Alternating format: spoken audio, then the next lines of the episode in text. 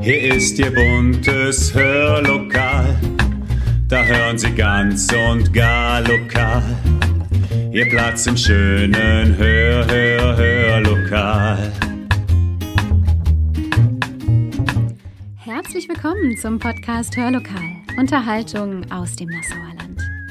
Heute nehmen wir Sie endlich mal wieder mit in die Sagen- und Märchenwelt des Nassauer Landes und darüber hinaus. Denn heute geht es an die Lorelei zum Teufelssitz. Und wir besuchen den Malberg bei Montabaur und schauen uns mal an, welch weise Frau dort vor vielen Jahrhunderten weise Entscheidungen traf. Viel Spaß!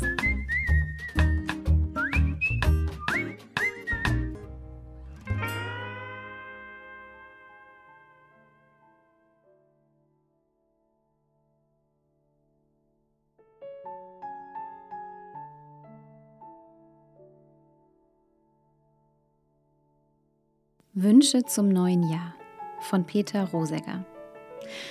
Ein bisschen mehr Friede und weniger Streit, ein bisschen mehr Güte und weniger Neid, ein bisschen mehr Liebe und weniger Hass, ein bisschen mehr Wahrheit, das wäre was. Statt so viel Unrast ein bisschen mehr Ruhe, statt immer nur ich ein bisschen mehr du, statt Angst und Hemmung ein bisschen mehr Mut und Kraft zum Handeln, das wäre gut. In Trübsal und Dunkel ein bisschen mehr Licht, kein quälend Verlangen, ein bisschen Verzicht und viel mehr Blumen, solange es geht, nicht erst an Gräbern, da blühen sie zu spät. Ziel sei der Friede des Herzens, besseres weiß ich nicht.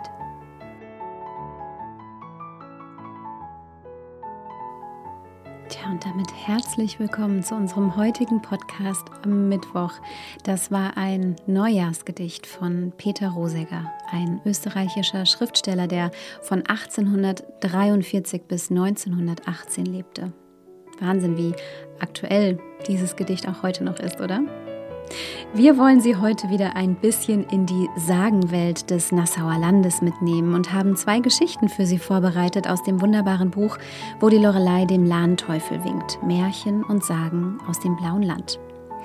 Wir gehen heute gemeinsam an den Rhein und erfahren etwas darüber, wie der Teufelssitz entstand und wir verbringen ein bisschen Zeit im Gilbachtal. Da hören wir etwas über die weise Frau vom Malberg. Viel Spaß!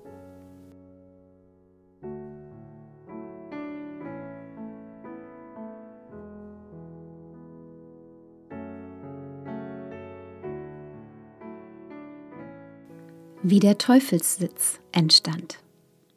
Viele Sagen kreisen darum, dass Gott und der Teufel im Wettbewerb zueinander stehen. Auch an der Lorelei erzählt man sich eine solche Geschichte. Als der Urrhein sich in grauer Vorzeit seinen Weg bahnte und dem Willen des Schöpfers gemäß sein Bett tiefer und tiefer grub und dadurch das herrliche Rheintal schuf, geriet der Teufel in helle Aufregung. Er sah nämlich voraus, dass dieses Tal so überwältigend schön geriete, dass die Menschen in ihm den Schöpfer preisen würden, und das wollte der Teufel auf keinen Fall zulassen. Nun hatte der Rhein sich bereits tief in die Berge eingegraben und arbeitete mit seinen Wogen zwischen Bibernheim und Walmenach daran, sein Bett zu vollenden.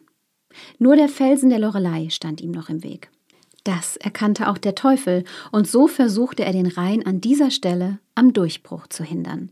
Er stemmte sich mit gewaltiger Kraft gegen den Felsen, presste seinen Rücken an die Steilwand, aber vergebens. Die unbeirrbare Kraft des Wassers überwand den Teufel und den Felsen. Das Rheintal wurde vollendet. Der Teufel musste aufgeben und fuhr mit lautem Getöse in die Hölle. Doch hat der Teufel seine Spuren hinterlassen. Es gibt da eine Stelle, an der man den Kopf, den Nacken, den Rücken, ja selbst den Schwanz des Teufels noch erahnen kann. Auf diesem Teufelssitz lädt heute eine Bank müde Wanderer zum Ausruhen und Schauen ein.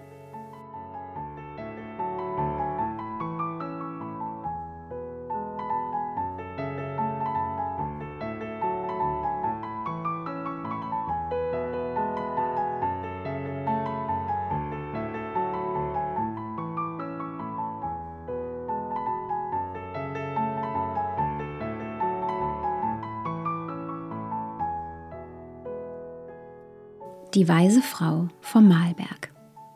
Seit Urzeiten haust auf dem Malberg nahe Montabaur eine Frau mit geheimnisvollen Kräften.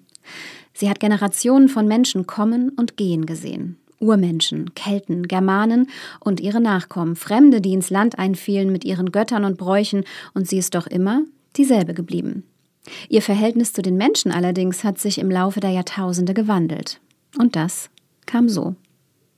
Ganz am Anfang verehrten die Menschen die weiße Frau, denn sie war die Beschützerin der Liebenden und brachte ihnen Glück. Liebespaare pilgerten zu dem Felsen, in dem sie wohnte, lagerten an ihrer Quelle, küssten sich und sicher taten sie einander auch in anderer Hinsicht wohl und steckten sich gegenseitig die Ringe an, in dem sicheren Bewusstsein, dass die weise Frau ihren Bund segnen würde. Später, als die Christen die Religion des Volkes bestimmten, frönten sie noch immer diesem Brauch. Erst ging es auf den Mahlberg, dann in die Kirche zur Eheschließung. Eine Gruppe von Erdenbürgern hatte die weise Frau unter ihren besonderen Schutz gestellt, die Witwer.